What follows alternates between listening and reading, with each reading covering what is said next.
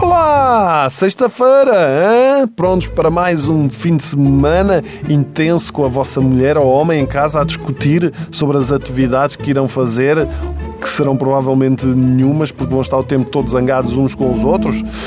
Eu digo isto porquê? Porque esta semana do Grandes Mistérios da Desumanidade é dedicada a divórcios, a casamentos, quero dizer, a casamentos e, sobretudo, como um homem sofre no casamento e só isso justifica o facto de que quando um homem se casa, quer que todos os amigos se casem também. Porquê? Porque ninguém vai ver um filme de terror sozinho. Eu não quero sofrer em silêncio e sem ninguém ao meu lado. Ah, mas o casamento tu sofres ao lado da mulher. Não, não, não, não. Porque ela é o boneco assassino do filme de terror. Geralmente é só o tipo que sofre. Pronto, já vou levar uma rebocata com esta, não é? Não interessa. Aliás, até a minha atitude a chegar a casa às três da manhã é igual a um filme de terror. Porque eu abro a porta devagarinho e faço. Shhh.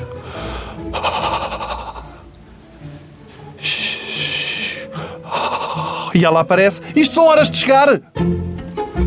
Não percebo como é que há pessoas que se casam vezes sem conta. Essa é outra. Eu não percebo.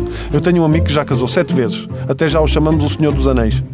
E eu perguntei, porquê é que, porquê é que insistes no mesmo? E ele, ah, é pela adrenalina. Meu, então vai saltar de paraquedas. A sensação de não saber se vais sobreviver é igual.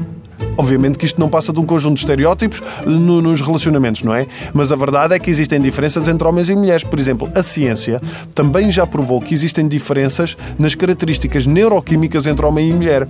O cérebro está dividido em dois hemisférios e está provado que há uma maior comunicação entre os dois hemisférios femininos, não é?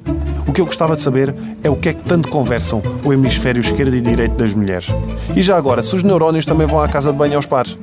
Talvez se calhar por uma maior comunicação mental. Segundo vários estudos, também existe uma maior comunicação mental nas mulheres e também por isso é que as mulheres são mais propensas à demência. Aliás, o primeiro sinal de loucura surge quando dizem que querem casar. Lá está.